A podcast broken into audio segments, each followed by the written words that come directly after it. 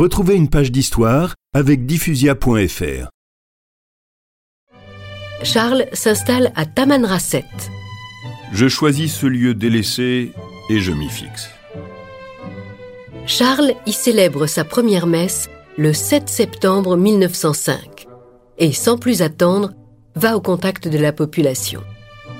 Les Touaregs vivent sous des tentes, prêts, lorsque la sécheresse sévit, à se déplacer sur plus d'un millier de kilomètres vers le sud pour trouver la végétation qui permet aux troupeaux de chèvres et de moutons de survivre.